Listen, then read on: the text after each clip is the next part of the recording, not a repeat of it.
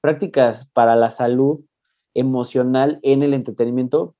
Mi proyecto se llama Meditation Dealer y literalmente, literalmente, en, lugar de ser un drug dealer, ser un meditation dealer de distintas cosas que yo he entendido que funcionan y estar compartiendo cosas que de pronto te ayuden y si me lo permiten, ir convirtiendo a varios en meditation junkies.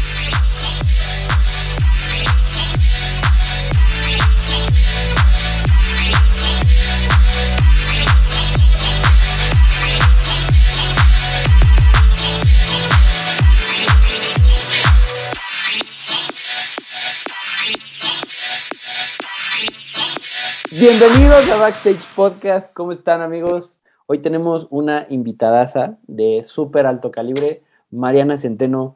¿Cómo estás? Mariana, neta, gracias por estar aquí, gracias por el tiempo. Por favor, compártenos un poquito de quién eres para la gente que no te conoce y demás. Y, de verdad, gracias por estar acá.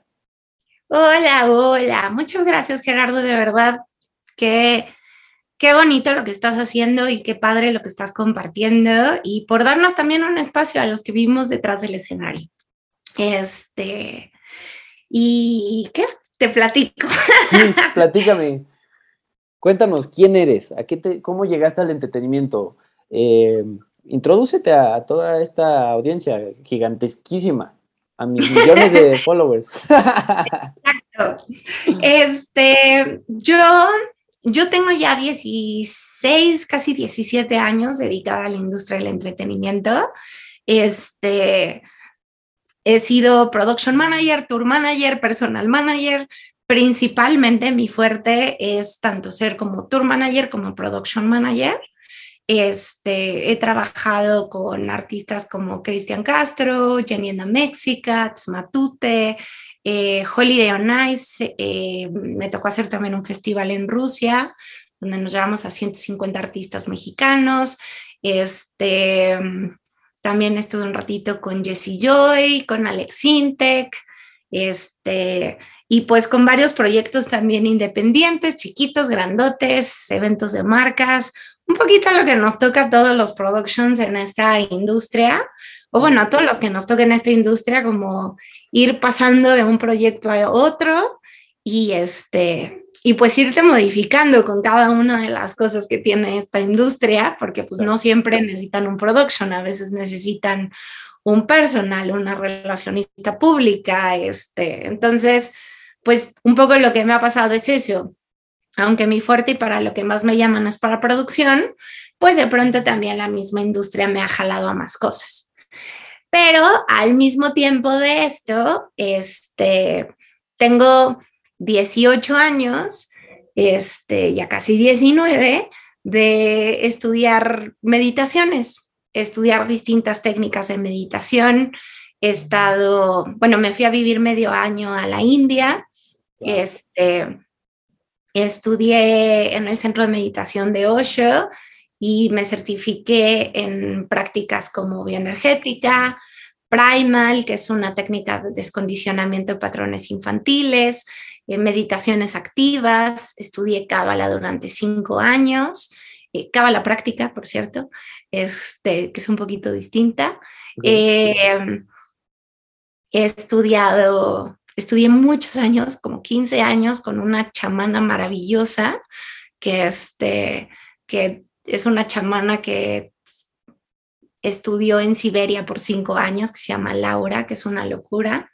Y nada, me he ido entrenando y estudiando distintas cosas. En los últimos años me he clavado muchísimo en el tema de todo lo que es la ciencia o toda la investigación que hay detrás de la meditación y qué es lo que pasa con el cuerpo, qué es lo que pasa en tu mente, cómo funciona tu sistema electromagnético en el cuerpo y, de alguna manera me funcionó muy bien empezar a estudiar esta parte porque mucho de lo que había estudiado yo en hipnosis o PNL y todo lo demás que había estudiado de técnicas de meditación como la Zen y la budista, de pronto fue así como de, ok, estoy entendiendo lo que yo estaba practicando. Entonces, de alguna manera me fue mucho más fácil poder entender lo que yo venía haciendo por años, encontrarle un lenguaje un poco más fácil para la gente, mucho más entendible y que sonara, que sonara menos a estamos echando polvos mágicos o estamos esperando a que el universo sea el que se encargue de todo, ¿no? Claro. Y obviamente siempre hay un, una parte que es desconocida, que hay cosas que se van, o sea, que puedes ir entendiendo por qué se conectaron, pero que en realidad es un poquito como la magia va sucediendo, porque definitivamente, y creo que esto todos los que nos dedicamos al entretenimiento lo entendemos, hay un punto en el cual de pronto pasa magia. O sea, cuando todo se está cayendo, donde dices, güey, no, es que el show no va a pasar. Y de pronto es así de, y ya, estás con el público, estás con la gente y dices, no sé qué pasó. Es un poco lo mismo, pasa un poco lo mismo con la meditación y con el trabajo personal. Hay, hay una parte que es lo mucho que trabajas y hay otra parte que sí, el desconocido sucede. Sí, es muy cierto. O sea, esa parte de que a veces no sabemos ni qué pasó, ¿no? Pero ya está pasando. Eso es magia, totalmente. Y mucho, o sea, o sea, es una de las razones por la cual mucha gente se dedica al entretenimiento. La magia que sucede, ¿no? Que es inexplicable, pero que sabes que sucedió magia. Sí. Y es un adjetivo que se le puede eh, pues poner al entretenimiento que sucede magia y por eso quieres estar en la parte de atrás porque sucede magia, ¿no? O sea, sabes todo el proceso que hubo detrás para que se lograra eso y, dices, wow, o sea, esto, esto cambia vidas porque ves a la gente también que, lo vive a un nivel que jamás te lo imaginaste, ¿no? Eh, sí. Ahora, está súper interesante y, una de las razones por las que estás acá es, este, este tema de prácticas para la salud emocional en el entretenimiento. Eh, platícanos un poquito de tu, de tu eh, proyecto, que, que, fue el que, el que yo vi y dije, wow, qué increíble, está, eso es, es, algo que se necesita sí o sí. Y la neta está padrísimo que, que estés acá para compartirnos un poquito. Mi proyecto se llama Meditation Dealer y literalmente es eh, como que el nombre no pudo haber sido más perfecto, aunque me lo puso un amigo. Este, porque literalmente lo que quiero es poder compartir de distintas cosas que yo he entendido que funcionan. Literalmente, en, lugar de ser un drug dealer, ser un meditation dealer y estar compartiendo cosas que de pronto te ayuden y si me lo permiten, ir convirtiendo a varios en meditation junkies. Ándale. Este, Está muy chido. Y la verdad es que la idea de esto es, en realidad es algo que vengo haciendo ya desde hace muchos años, nada más que lo hacía con gente cercana, que es, oye Mariana, es que fíjate que me está pasando no sé qué. Y entonces lo que hacía es que les recomendaba distintas técnicas o terapeutas o distintas cosas que podían ayudarles en el proceso que estuvieran viviendo. Una de las cosas que que para mí ha sido muy evidente y más a lo largo de todos estos años, es que la vida pasa, te van pasando un chorro de cosas y de pronto estás con un jefe poca madre, pero resulta que el siguiente proyecto en el que estás, estás con una jefa que te grita y que avienta cosas y de pronto estás con un grupo que te encanta y de pronto estás con otro grupo que de pronto dices, híjole, es que esto me está costando. O de pronto también suceden cosas de tu vida personal mientras además tienes que lidiar con el estrés y las cosas de este, de, del trabajo. O sea, a mí en particular me ha tocado vivir un chorro de etapas y de, y de cosas en mi vida desde una persona con la que crecí, yo estaba de gira en Europa y era el papá de mi mejor amigo, pero prácticamente lo conozco desde kinder, diario me llevaba a la escuela, era, o sea, era una figura en mi vida que era familia. Y mientras yo estaba en Europa, en, en la gira me avisaron que había muerto. Y de pronto es el shock de saber que no me podía regresar a México porque pues, tenía un contrato, entonces tampoco era como opción poderme regresar. No es que pudiera hacer mucho regresando, este, pero pues igual estaba teniendo que lidiar con el dolor, pero con el estrés de la gira, que además las giras con Holiday on Ice, con Holiday on Ice son un poco pesadas porque en ese, en ese caso particular fue una gira de un año completo fuera de México, donde cada semana estaba en una ciudad distinta con una producción montada por semana. Entonces, saber que llevas un año fuera donde no tienes contacto ni con tus familias ni con tus amigos, no el contacto que estás acostumbrado. Claro, sino pues una llamada o así, pero pues, no es que te sientas acompañado por ellos.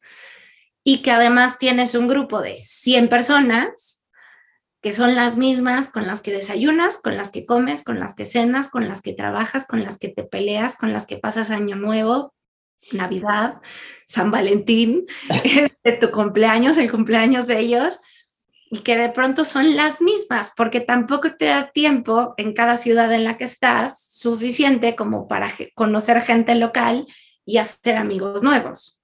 Ah, sí, no, no hay tiempo.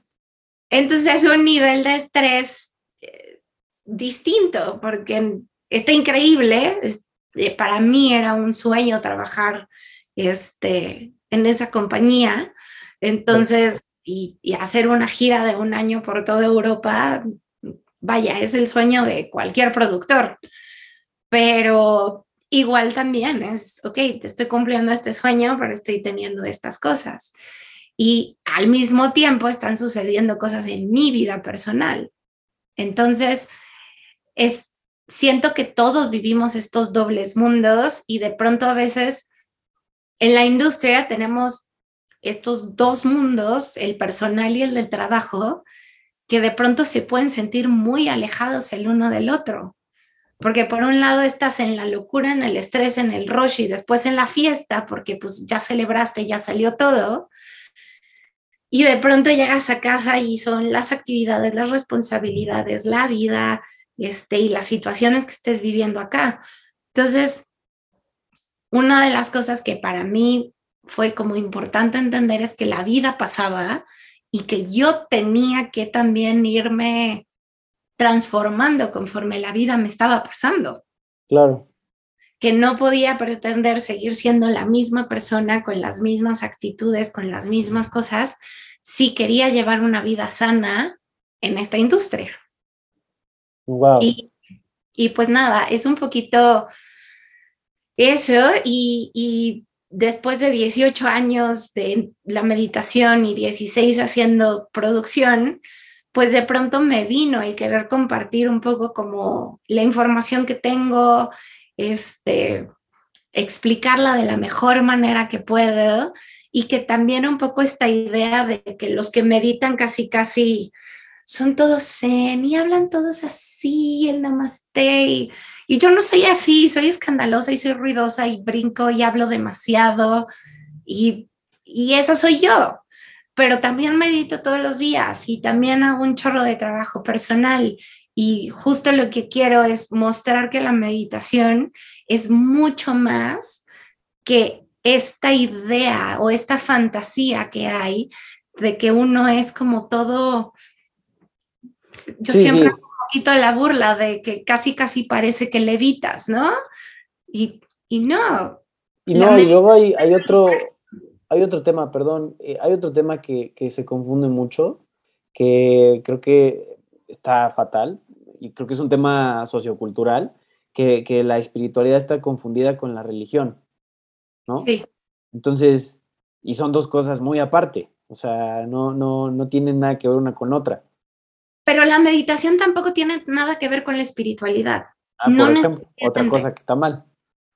O sea, la meditación y las técnicas de meditación y las técnicas de trabajo personal tampoco tienen, o bueno, están relacionadas. Cualquier cosa que hagas de práctica espiritual y de trabajo personal va a tener esta línea de cosas que, que enseñas, pero, o que platico. Pero todo esto no necesariamente tiene que tener un contexto espiritual. O sea, tú puedes saber qué es lo que estás haciendo en tu proceso de meditación y qué es lo que está pasando en tu cerebro y en tu sistema nervioso y demás. Y eso no tiene nada que ver si tú crees en la vida, en el universo, en Dios, en lo que sea, no tiene nada que ver. Es una práctica. Y creo que eso es importante porque creo que hay mucha gente que no se acerca a la meditación pensando que es algo espiritual. Y no necesariamente. Justo, justo. Ahora, hay, hay una pregunta que, que retoma en mi cabeza. ¿Qué hacer cuando de plano ya se vuelve, o sea, tú, necesitamos chambear, ¿no? Pero llega un punto en el que eh, el, estar dentro de cierta producción, dentro de cierta oficina, cierta persona, nos está ya haciendo daño. Daño a nuestra salud, pues emocional y mental. ¿Qué, ¿qué se hace? O sea, ¿cómo, ¿cómo detectarlo? ¿No? ¿Cómo hacernos responsable de eso? Porque también o sea, no es que esa persona me esté haciendo daño a mí, ¿no? Es que ahí está la clave, pero si quieres oír, mira, la primera manera en la cual puedes saber que algo te está haciendo daño es porque te sientes mal. Punto. No, no, no hay más, no, o sea, si algo te está haciendo sentir mal, ese es tu indicativo de que hay una relación no funcional entre tú y esa persona. Hay distintos grados, pero el simple hecho de que alguien te esté haciendo sentir mal ya es indicativo de que es momento de que pases al segundo paso, que es, ok, ¿qué voy a hacer? Y el qué voy a hacer 100% tiene que ver con la responsabilidad. Ok tú siempre eres responsable de lo que sea que esté pasando con la otra persona. Y no es, y, y no quiero que vaya a haber aquí como una confusión. No significa que tú le hayas hecho algo. En lo que tú eres responsable es del por qué activa tus botones o tus sensibilidades esa persona. Es por ejemplo, mm. Me encanta porque yo trabajé mucho tiempo con Matute. Ok. Y Matute es una banda que se le conoce por ser sumamente demandante y Jorge D'Alessio es así. Y hay mucha gente que siempre ha tenido problemas con Jorge. Y hay gente que de pronto dice, no, es que trabajar con él imposible. Y para mí ha sido una de mis mejores experiencias pero porque la manera de ser de Jorge no activa mis botones. Ya. Entonces, si yo no tengo un botón a la cual le puedan tocar, pues el otro puede ser como sea y hacer lo que quiera porque yo no tengo el botón. Y ese es donde está la responsabilidad de cada persona, decir, ok, está pasando esto, me estoy sintiendo mal. Entonces, identifico cuál es el botón que tengo que reacciona a lo que está haciendo esta persona. El botón es mío. La otra persona lo está empujando con sus acciones, con sus palabras, con lo que sea, pero en realidad el botón es mío. Entonces, tengo la opción de ver cuál es ese botón, de dónde viene, cómo lo limpio, cómo lo cambio, para que ese botón ya no se active literalmente quitarle la pergollita esa, quitársela y que ya no te puedan tocar el botón. Y entonces la otra persona puede seguir siendo lo que es. Y el problema es que todos, y, y es una falla que tenemos todos, ¿eh? Todos queremos que los demás cambien para que nosotros nos sintamos mejor. Todos queremos que las circunstancias cambien para que nosotros nos, que, nos sintamos mejor. Es decir, mm, necesito más dinero para estar tranquilo. Típico. No necesariamente. Puedes sentirte tranquilo sin necesariamente necesitar el dinero. El dinero probablemente en el momento en el que estés tranquilo, tengas la cabeza para encontrar más recursos de dónde ganarlo. Pero si estás intranquilo y estás esperando que el dinero sea lo que te traiga la tranquilidad, pues a ver cuánto tiempo vas a esperar. Lo mismo pasa con, necesito que mi jefa sea distinta para que yo no esté estresada en el trabajo. Pues no necesariamente, puedes aprender a tener una mejor manera de llevarlas. Y no digo que haya momentos en los cuales sea sumamente difícil tener que lidiar con esas personas. O sea, yo me he encontrado en situaciones donde he dicho, ay, ¿cómo le hago? En verdad, ¿cómo le hago? Porque ahorita están tocando mis inseguridades, ahorita están tocando mi o sea, mis explosiones, ahorita tengo ganas de reventarle la cara y ahorita me hizo sentir de la mierda y, y, de pronto pues estás en medio del rush, estás en medio de eso. Y hay veces que cuando estás en medio de eso, pues lo único que puedes hacer es tratar de, de lidiar con eso con lo mejor que puedas en ese instante. Pero lo que sí puedes hacer es después como recapitular, dejar de estar poniendo el dedo de, es que él me hizo, es que él no sé qué. Y decir, ok, ¿qué hice yo? ¿Por, qué me, ¿Por qué sus gritos, por qué sus cosas me fueron tan hirientes? Mira, justo, justo eh, es un ejemplo. Tuve, tuve un tema que un jefe me gritó horrible, horrible, horrible, horrible, este, en, en, un momento y literalmente no me subí ni siquiera al vuelo porque me dijo que ya no me quería ver y demás, y gritoniza y drama. Y justo yo en esa época venía de que mi mamá había tenido cáncer, mi exnovio tenía cáncer, este, mi nivel de estrés estaba a la máxima potencia, yo andaba, literalmente alguien me preguntaba cómo estás y yo me ponía a llorar. Obviamente estaba viviendo una situación estresante, difícil y demás. Viene esta persona, me grita y a mí en cualquier otro momento, en el pasado, me hubiera gritado, igual en una de esas, no me lo hubiera tomado tan personal, no lo hubiera sentido como una agresión tan fuerte. Y no justifica lo que la otra persona hizo. Lo único que estás haciendo es hacerte cargo de tu parte y hacerte cargo de no estar sintiendo esas emociones y que cuando pasen cosas, no sientas que el mundo se te cae.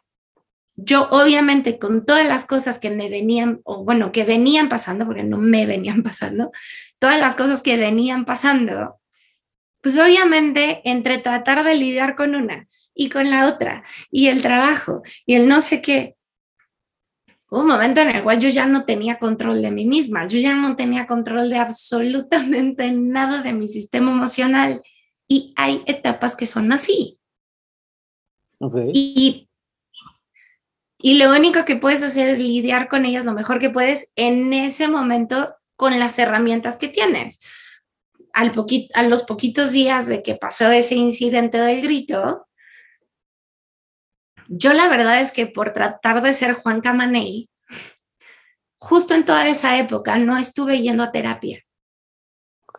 Y yo no estaba yendo a que me ayudaran a lidiar con lo que estaba viviendo.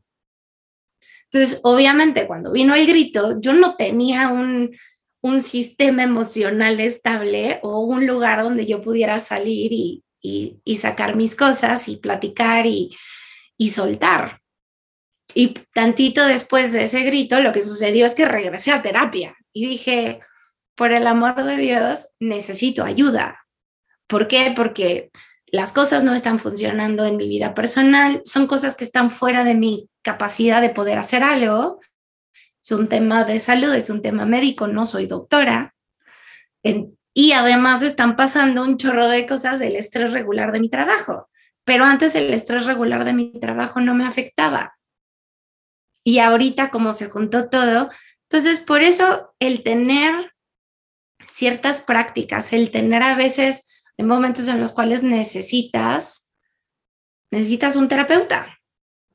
Y ya sea como terapia regular o terapias alternativas. Yo soy más de ir a terapias alternativas. Yo funciono mejor así porque a mí me gustan las terapias de confrontación. A ah, mí no me gustan las terapias, a mí no me gustan las terapias donde me dejan hablando un chingo de tiempo.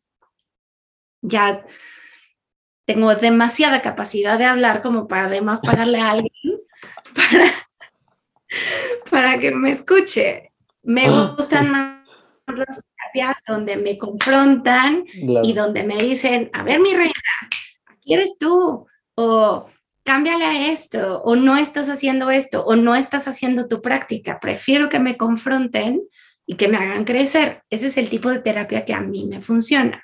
No a todo mundo le funciona ese tipo de terapia, pero para mí ese ha sido el tipo de terapia que me ha funcionado, donde saco, donde tengo, tengo manera de llorar y de expresar y de gritar y, y la verdad es que también voy usando distintas terapias como para ayudarme. Y definitivamente después de eso me empecé a sentir mucho mejor. Es más, hasta hubo un punto en el cual dije, me empiezo a volver a sentir yo misma. Wow, sí, es que sí pasa, sí pasa. Y justo por los temas personales que nos pueden rebasar ya independientemente de la chamba. Em, ahora, ¿cómo nos podrías compartir una experiencia en la que eh, pudiste aplicar alguna técnica o práctica en el momento, en algún rush, así con algún jefe o con algún compañero?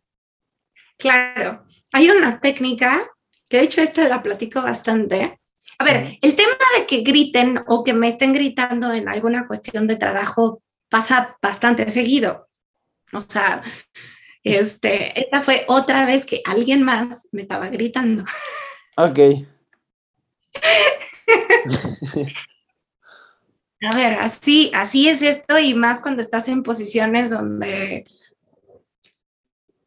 llevas la batuta o hay dinero de por medio y cosas así, y hay veces que hay gritos y hay frustraciones y demás, no es lo normal en esta industria por lo menos. Este, em, estaba con, con una persona que en realidad no había pasado nada, pero esta persona estaba de malas y decidió que yo iba a ser su punching bag del día.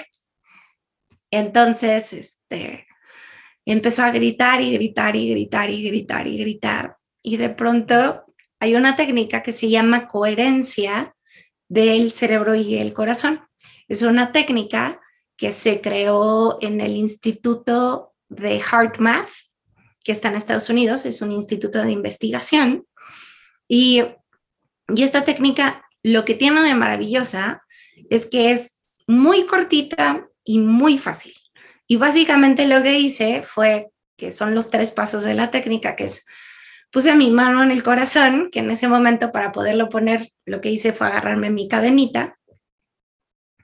Y lo que hice es que empecé a cambiar mi respiración, empecé a alentar mi respiración de tal manera que mi exhalación fuera más larga que la inhalación pero que la inhalación también empezara a ser un poquito más profunda. Y después, lo que hice, que es el tercer paso, es traer las emociones o de gratitud o de apreciación o de alegría, que en ese momento, como me estaban gritando, lo más fácil era apreciar algo. Y lo que hice fue apreciar el cuadro que estaba detrás de esta persona. Y me empecé a fijar en los colores dije, ay, qué bonitos azules. Y cómo se combinan así con el verde. Y me estaba gritando y le estaba viendo y así.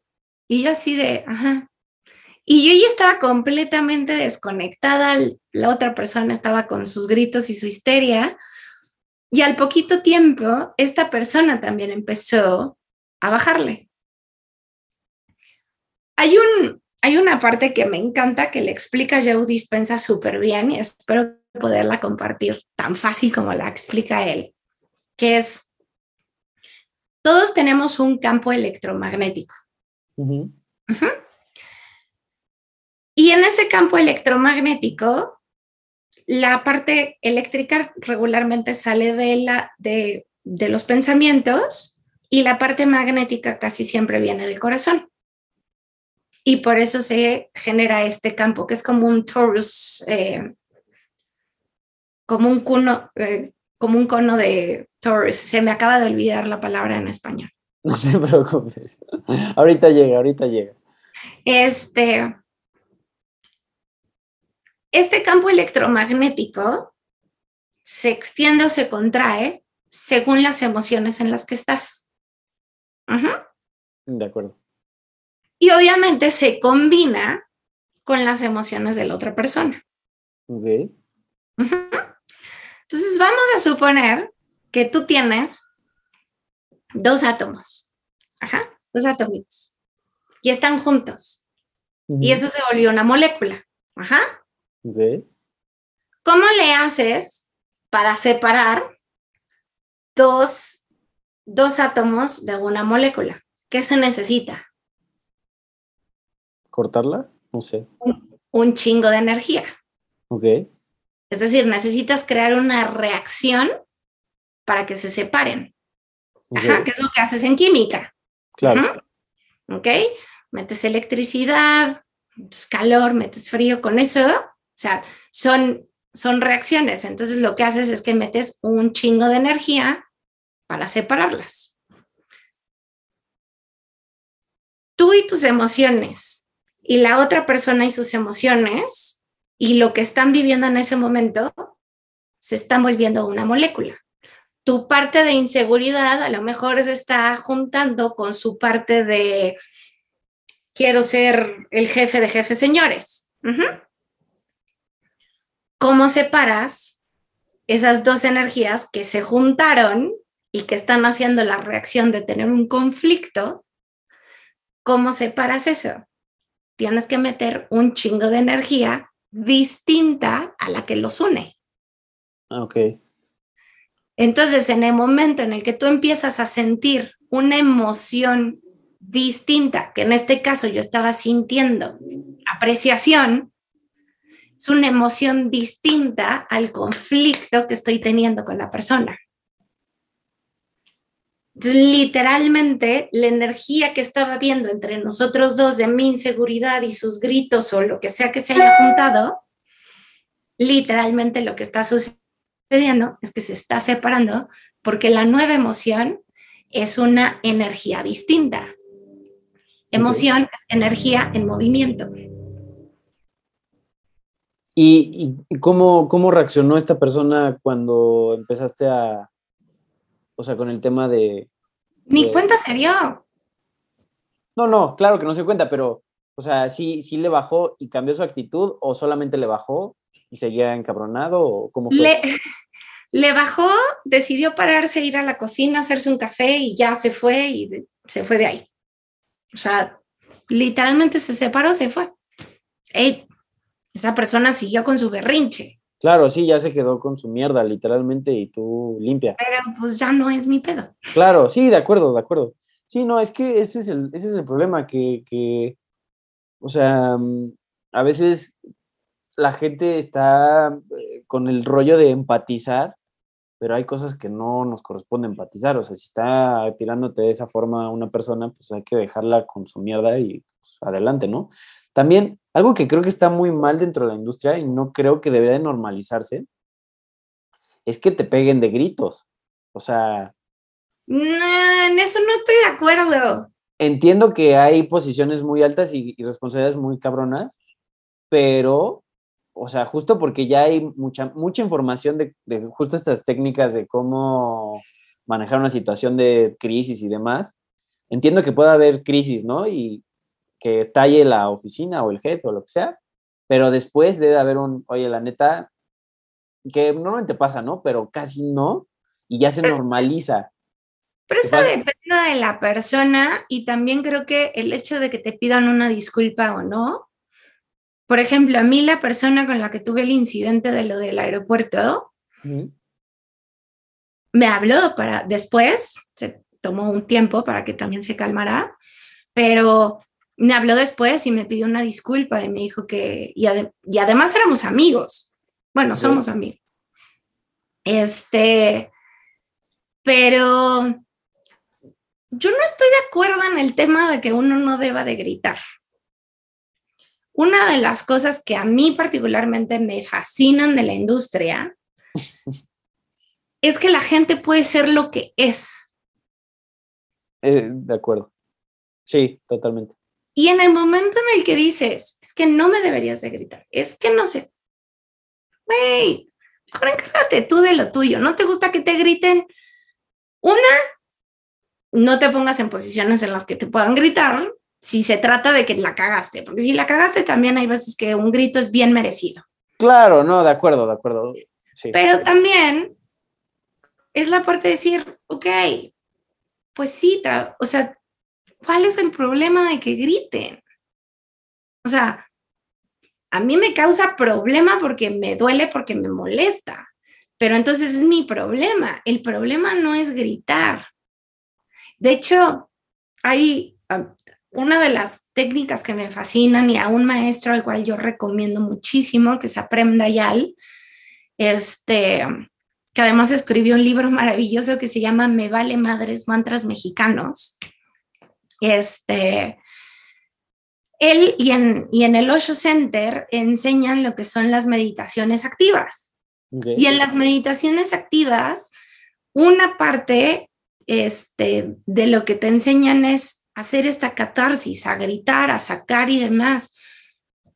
Porque de pronto, este rollo de no grites, no, no sé qué, o sea, a lo mejor a los hombres les dicen o les enseñan, es que no debes de llorar, pero a las mujeres también nos enseñan, no, no debes de gritar. A mí me costó muchísimo trabajo aprender a pegar un grito, porque me daban nervio, me, me hacía sentir culpable el pegar un grito, por más necesario que fuera en el momento. Claro que no es lo, o sea, claro que no es lo ideal que estés que haya gritos y demás, pero el grito no es el problema. Digamos que no es la enfermedad, es el síntoma. Sí, de acuerdo. y, y creo que a eso me refiero con normalizarlo.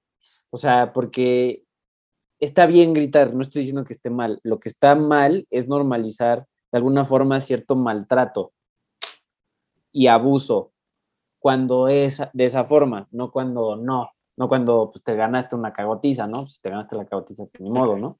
Pero, sí, pero, ¿cómo le haces para poner el límite? Es decir, ¿quién pone el límite de te estoy gritando? Porque además hay un mundo de gente que pega gritos de cosas que tú dices, es la cosa más insensata que he escuchado en toda mi vida. Por ejemplo, también pasa pero técnicamente te está regañando por algo de trabajo.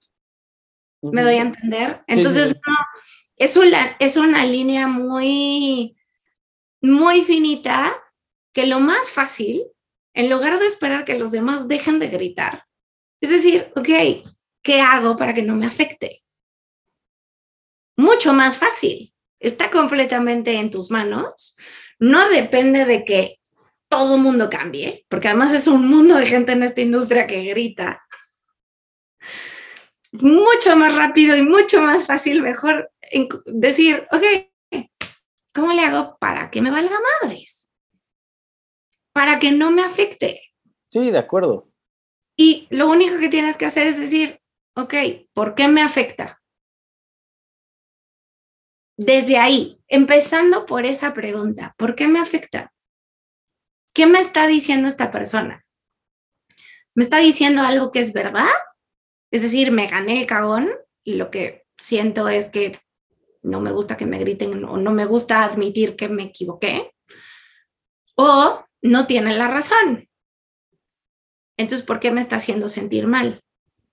Ok, a lo mejor está sacando de mí mis emociones de inseguridad, mis emociones de que a lo mejor no estoy haciendo lo correcto, mis emociones de a lo mejor no ser lo suficiente. En el momento en el que empiezas a nombrar todas estas cosas que el otro con su acción está sacando en ti, en el momento en el que las ves, literalmente ya estás empezando a trabajar. ¿Por qué? Porque si admites que tienes inseguridad, entonces el problema no es la persona que te está gritando. El problema es que te sientes inseguro frente a esa persona. Y entonces puedes hacer algo al respecto. Ok, ¿cómo trabajo mi inseguridad? ¿Cómo trabajo el no sentirme suficiente? ¿Cómo trabajo el no sentirme valioso? Y entonces la conversación cambia por completo. Claro. Sí, totalmente. Sí, sí, ya pensándolo. Es distinta, pero es una perspectiva mucho más funcional. Sí, sí, y que, y que el cambio ya está en tus manos, como bien dijiste al principio de toda la explicación. O sea, ya no es un tema de, de, de, que, de, que, señalamos, ¿no? Como dijiste hace rato, o sea, el, es que es un... Ajá, exacto, es que me hizo, es que...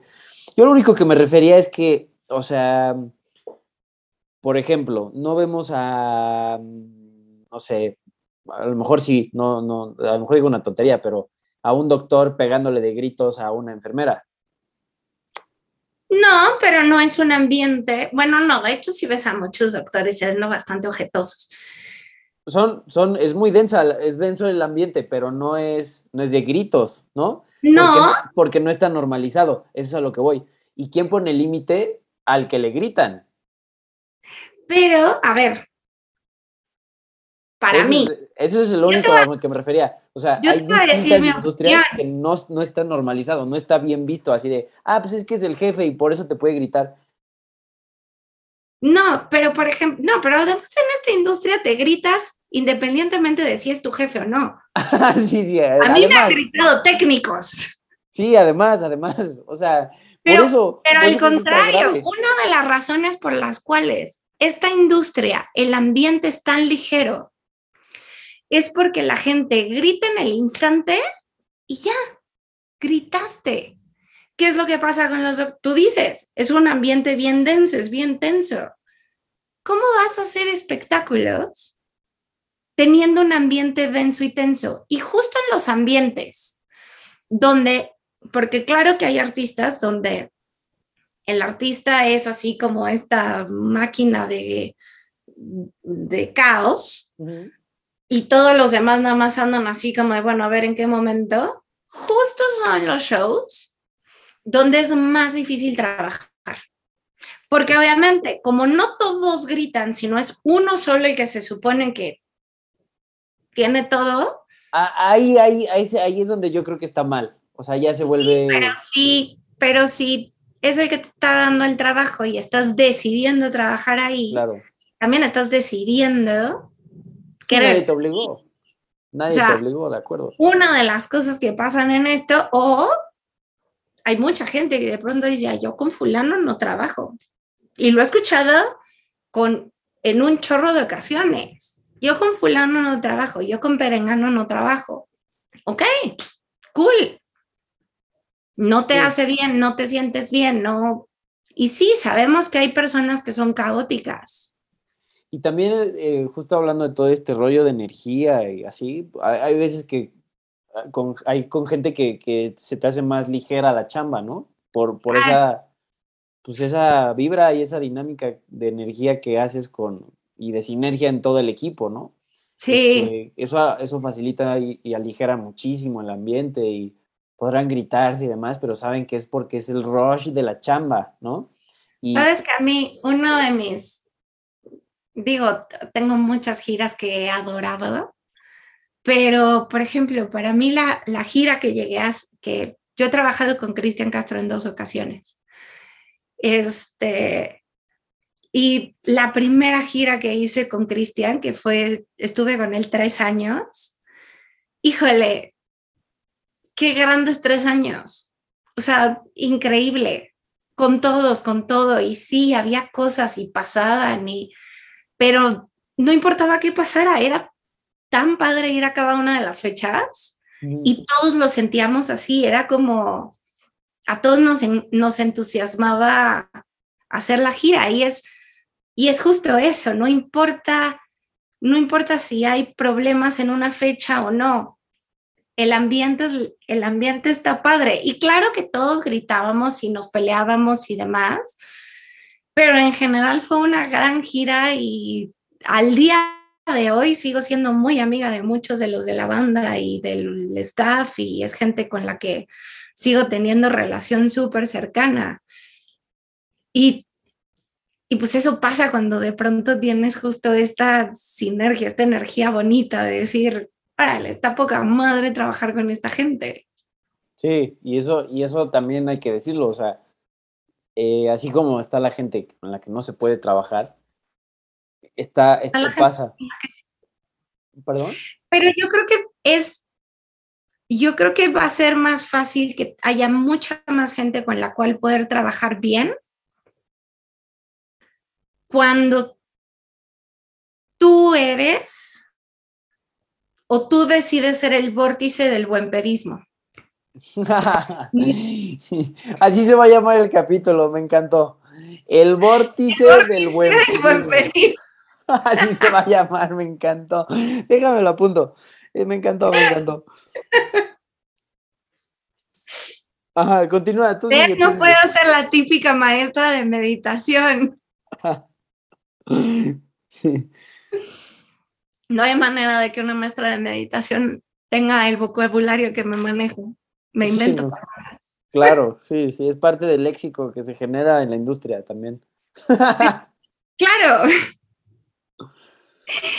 Y es que justo, o sea, si tú estás esperando llegar a un grupo de personas con las que vas a trabajar y estás esperando que sea un buen grupo y que haya buena onda, pues en una de esas te toca o en una de esas no. Pero si tú decides ser el vórtice del buen pedismo, hasta puedes hacer que el grupo se vuelva un grupo padre con quien trabajar. Independientemente si ese grupo en principio era un grupo que estaba hecho o no para que hubiera esa química y esa sinergia.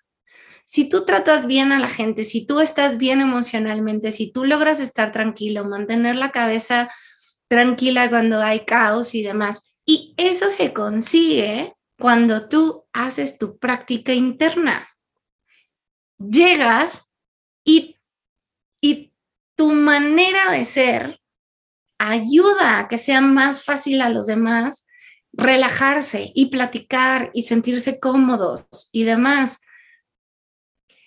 Pero eso lo generas tú. Sí, de acuerdo. Hay, hay una persona que a mí me, me llama mucho la atención y para mí fue como complicado porque yo tengo una manera de ser muy distinta, que de pronto consiguió el trabajo de sus sueños en la industria. y, y era lo que venía hablando y queriendo durante, por lo menos llevaba yo año y medio, dos años escuchándolo decir que eso era lo que quería, ¿no? Lo consigue, tiene el trabajo, era exactamente un gran salario, un gran artista con el que entró a trabajar y de pronto todo lo que escuchaba era, es que nunca me contesta las llamadas el artista. Es que los músicos me están demandando muchísimo. Es que no entiendo por qué me llaman si ya les dije que yo no tengo la información. Yo así de, no manches, es el trabajo de tus sueños y además es tu trabajo darles noticias e información a los músicos. ¿Por qué te enojas? Claro. O sea, pero le frustraba que ya les había dicho y obviamente, pues te van a preguntar 15 veces los músicos, además de que a veces algunos son dispersos. Pues ellos no tienen el contacto directo con la oficina de management para poder entender qué es lo que está pasando. Él no, ellos no tienen todo. O sea, los músicos te, preguntan todo. todo, todo, sí. Pero si tú te pones a ver, tú en la posición de oficina o de producción o lo que sea, tú estás viendo todo el pastel. Ellos no. Ellos no. obviamente les van a salir 15 millones de dudas y quién es a la persona que le van a preguntar es a ti. No, no, no le van a llamar al artista. Y si le llaman al artista, ahí sí les pones un cagón. Claro. Sí, de acuerdo. Porque a la que le, tienen que preguntar es a ti. Sí, totalmente. Las sí, la de trabajo. Claro. Sí, los músicos también es un caos. O sea, son un personaje increíble en la industria, pero híjole, o sea, hay unos que están cañones. Este, pero a lo que voy a ir con los músicos es que hay veces que, que por más que intentas tenerlos bien informados, por más que, o sea, mantenerlos al tanto de qué está pasando, que también no tienen que saber todo, ¿no? Pero digamos, que, o sea, tener un margen ahí de... Exacto, están informados hasta la parte que les corresponde, no es suficiente. O sea, entonces es, es chistoso porque son como los niños chiquitos cuando están en esta etapa de que preguntan todo, esos son los músicos. Entonces... Pero... Eh, es, por ejemplo, me encanta que digas eso como niños chiquitos, porque de alguna manera los que estamos atrás del escenario somos los papás. Sí, de acuerdo, totalmente, sí.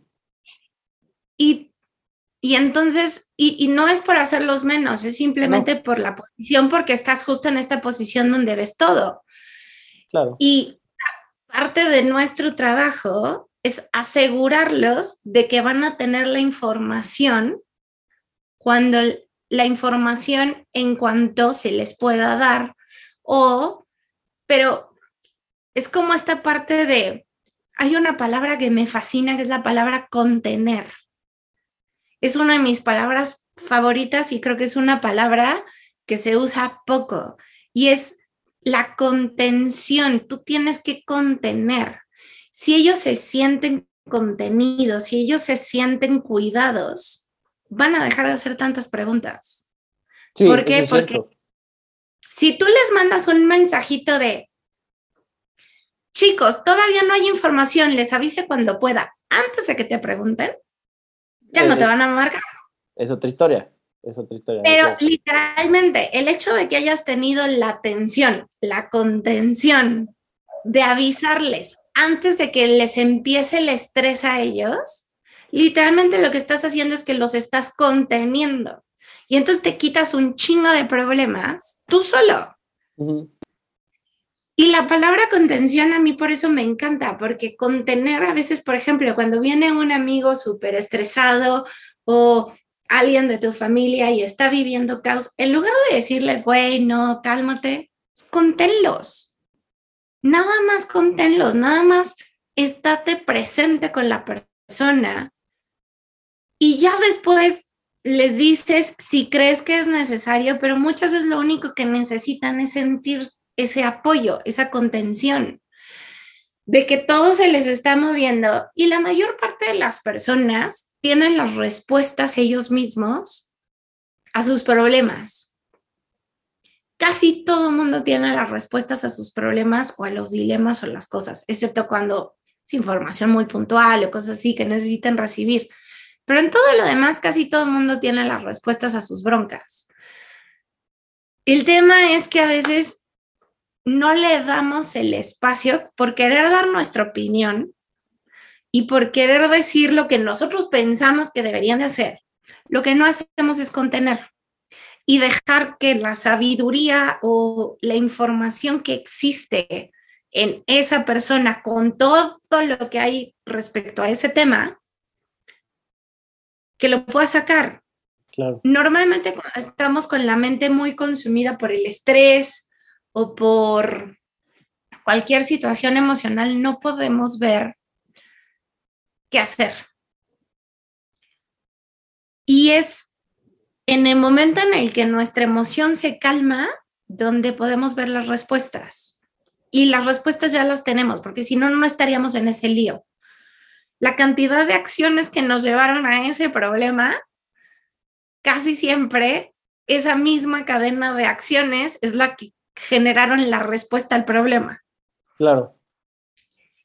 El tema es que nuestra cabeza, cuando tú estás en un estado emocional alterado, tu cerebro no puede fijarse nada más que en las partículas, digamos. Solo puede ver como caballito, en lugar de ver todo el panorama. Eso es lo que pasa en tu cerebro. Tu cerebro solo se puede enfocar en el problema. En el momento en el que tú cambias de estado emocional, y por eso, por ejemplo, esta misma técnica de el corazón, respiración y atención a alegría, este, apreciación y gratitud, este, también funciona muy bien, porque lo que hace es que cambias el estado emocional.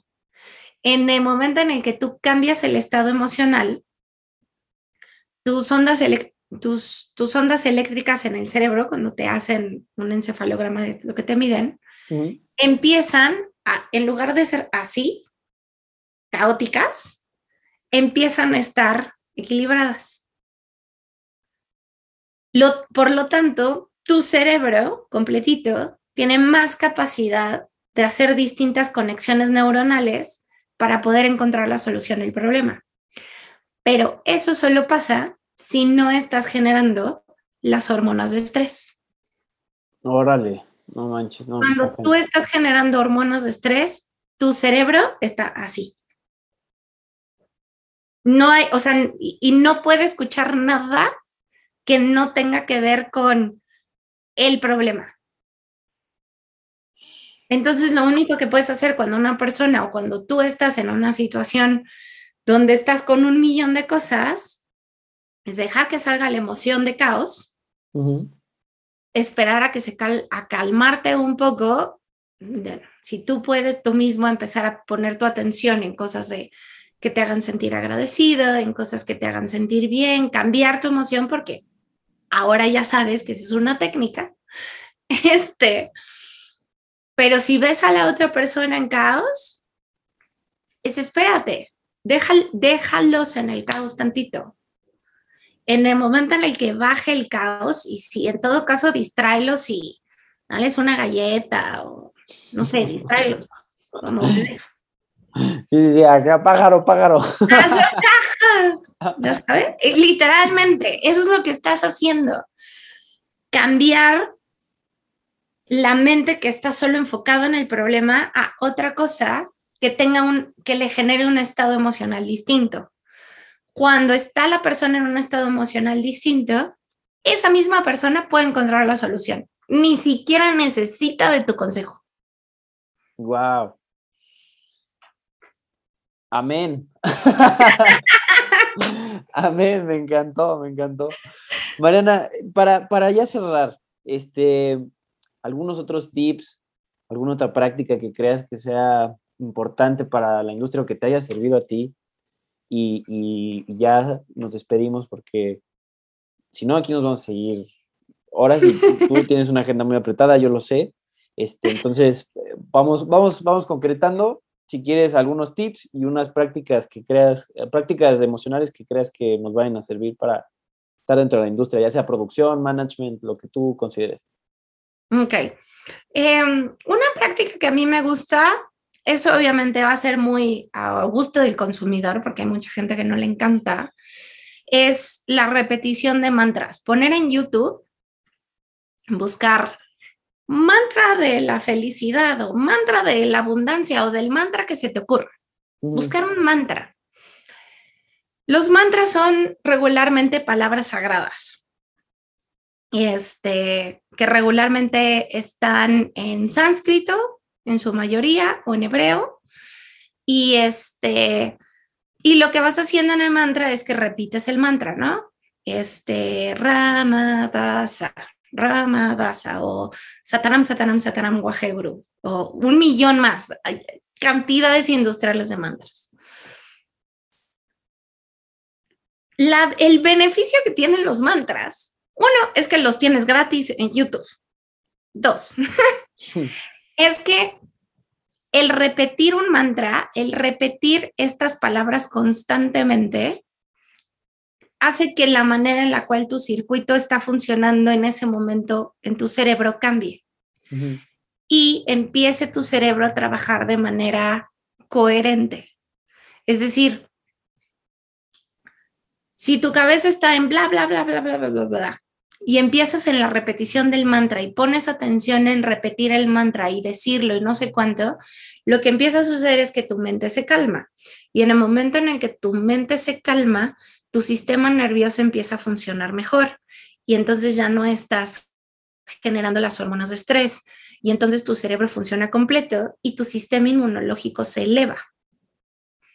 Entonces, es, esa es una muy buena manera en la cual puedes como calmarte. Hay otra manera que, por ejemplo, a mí esta también me encanta. Es que me gustan muchas. Este, hay una práctica que se llama oponopono, que es decir las palabras lo siento, por favor, perdóname, te amo, gracias. O lo siento, perdóname, te amo, gracias. Y simplemente a cualquier situación que esté pasando, le empiezas a decir, lo siento, perdóname, te amo, gracias. Lo siento, perdóname, te amo, gracias. Lo siento, perdóname, te amo, gracias. Y lo repites hasta que cambie tu estado de ánimo. No lo tienes que decir en voz alta, lo puedes... Pero que cambie como, que cambie para bien, que cambie... Que cambie para bien, siempre va a cambiar para bien. Ajá, o sea, pero... O sea, Cuando tú empiezas a repetir estas palabras... Idea que me vino, ¿qué tal si diciéndolo empiezo a llorar? Termino de llorar y entonces ya ahí ya paso, o sea, ya dio el proceso que tenía que hacer el mantra, por así decirlo. ¿o? Pues regularmente te vas más a emociones como de tranquilidad. Ok. Si llegas a pasar por tristeza y te dan ganas de llorar y estás en el espacio donde te sientes cómodo llorando, llora, pero sigue hasta que empieces a sentir calma. A lo mejor simplemente era una emoción de transición. Pero supongamos que, ah, algo típico que pasa, te estás peleando con alguien en el counter del aeropuerto y te dicen, no, es que no se puede, no, es que te, y ya te estás empezando a encabronar.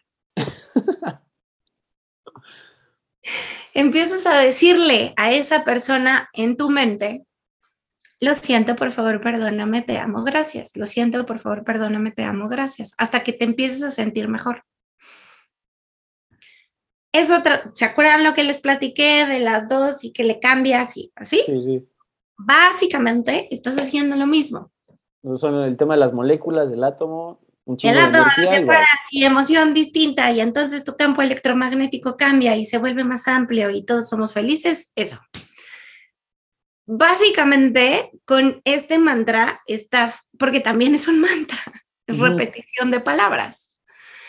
Lo que estás haciendo es que estás cambiando tu estado emocional, estás cambiando tu patrón de pensamiento y estás cambiando tus emociones.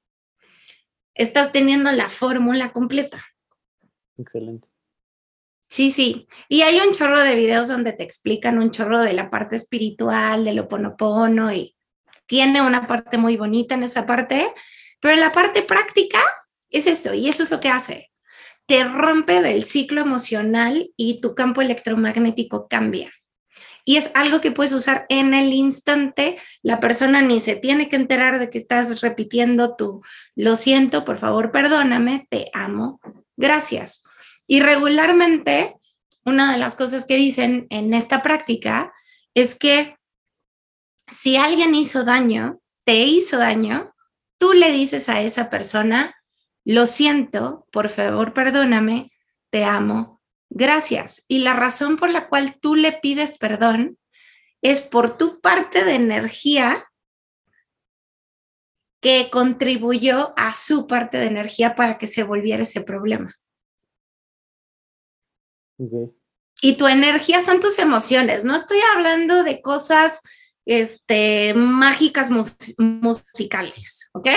Nomás para que la gente no diga, ay, es que está hablando de vibras y de energías y no, no, no tus emociones. Tus emociones tienen una carga eléctrica. Sí, y es científicamente comprobado. Sí, sí, sí. O sea, tu campo electromagnético cambia según tus emociones. Eso se puede ver. O sea, se puede comprobar. O sea, para que tampoco haya así de, ay, es que esta niña es bruja. pues es en familia. Claro, sí, no, de acuerdo, entendible. Este. Ese es otro tip. Y yo la verdad es que les recomiendo, hay, muchas técnicas. Hace poquito tuve la, fortuna de certificarme en otra técnica que me encantó, que se llama Psyche, que fue una técnica que descubrí a través de un curso que estaba dando un genetista. Y este, y este genetista estaba platicando de cómo nuestras células reaccionan al, ambiente. Pero el ambiente puede determinarse, obviamente también por tus estados emocionales, y eso también viene de tu subconsciente. Tu subconsciente controla el 95% de cómo reaccionas, qué haces y qué no haces. Por ejemplo, esta técnica me encantó porque se me hizo una técnica muy fácil y muy rápida para descargar el descargar, digamos, el shock emocional que puedas tener respecto a algo que te pasó o algo que tienes miedo de que pase, o para instalar nuevas ideas en tu subconsciente. Crear, haz de cuenta, no sé, todo el mundo tiene hoy en día sus boards de sueños, ¿no? Y, o sus frases de, yo soy un chingón, pero ¿qué pasa si solo son palabras y no está llegando a tu subconsciente? Hay distintas maneras en las cuales puedes hacer que esta nueva idea de yo voy a ser muy exitoso o yo puedo abrir mi propia compañía o este yo puedo encontrar la pareja perfecta o lo que sea que desees. No importa. Muchas veces se queda en palabras en deseos, en cositas ahí en el aire. ¿Por qué? Porque tu subconsciente no lo cree posible. Porque algo en tu subconsciente lo rechaza, incluso hasta ganar más dinero. Y por eso luego cometes los errores que cometes a la hora de tomar decisiones de trabajo.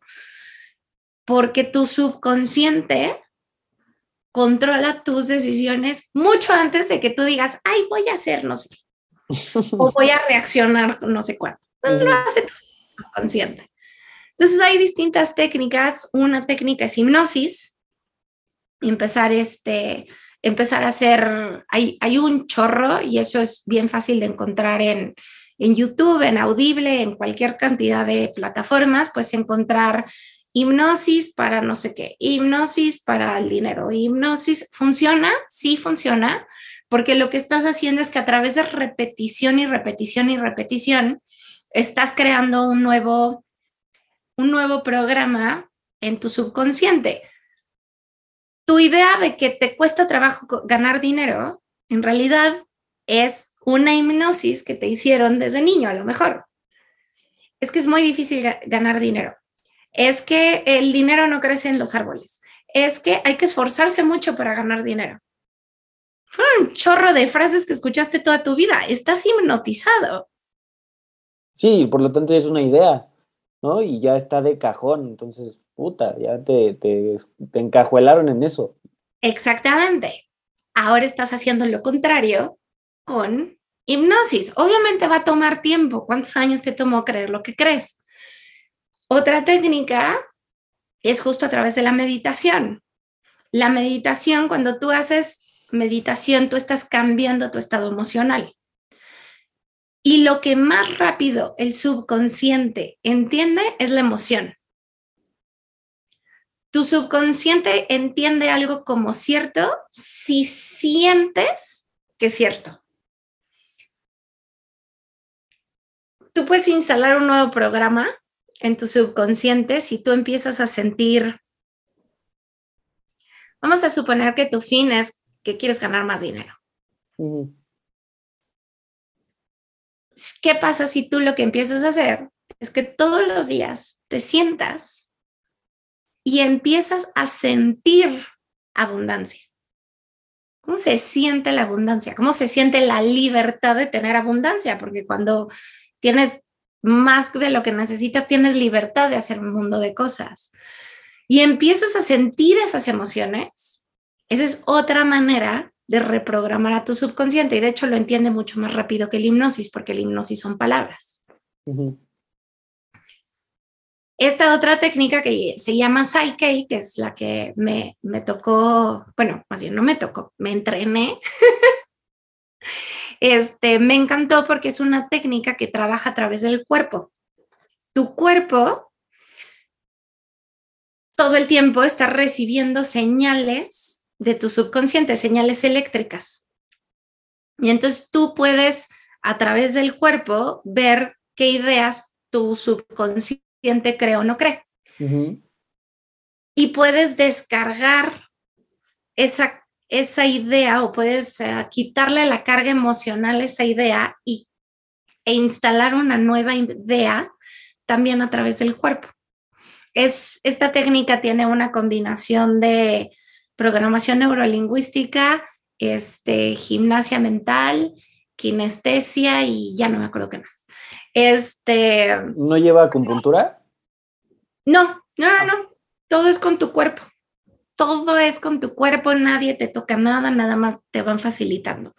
Este, y es una técnica que también me encantó y creo que esas son, o sea, la verdad es que lo que creo que para que me encantaría que la gente se lleve es que la vida que tienen no tiene que ser como es. La vida que tienen puede ser lo que desean, pero tienen que hacer la parte interna para poder vivir esa realidad.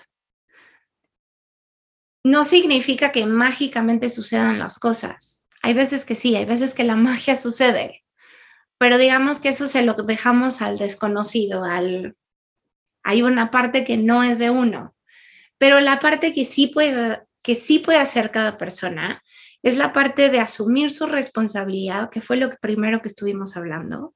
Se asume tu responsabilidad. Si alguien te toca los botones, el botón es tuyo. Y la parte de asumir que uno necesita ayuda y que uno puede agarrarse de distintas herramientas y de distintas cosas y hay un mundo de opciones. La verdad es que la idea de Meditation Dealer es justo eso, presentarles opciones para distintas cosas y que de pronto no sea como de, ay, me adentré en esto y resultó que no me servía. Y bueno, entonces y ya me cansé y ya no quiero hacer nada. Porque también me ha pasado con gente que me ha dicho, es que me llevaron a la ayahuasca. Y así de, Dios de mi vida, ¿por qué te llevan a la ayahuasca si nunca has hecho trabajo personal? Claro. O, sí, es como querer volar antes de caminar, ¿no? Sí, o gente que me dice, es que me llevaron a una sesión de no sé qué y entonces me encabronó yo así de, güey, pues es que para el problema que tienes yo no hubiera empezado por ahí. Y, lo que espero que con Meditation Dealer se pueda es que sea una manera en la cual sepas por dónde empezar y que si me escribes y me preguntas, pues yo también te pueda dar un tip o que puedas encontrar ahí tips o opciones.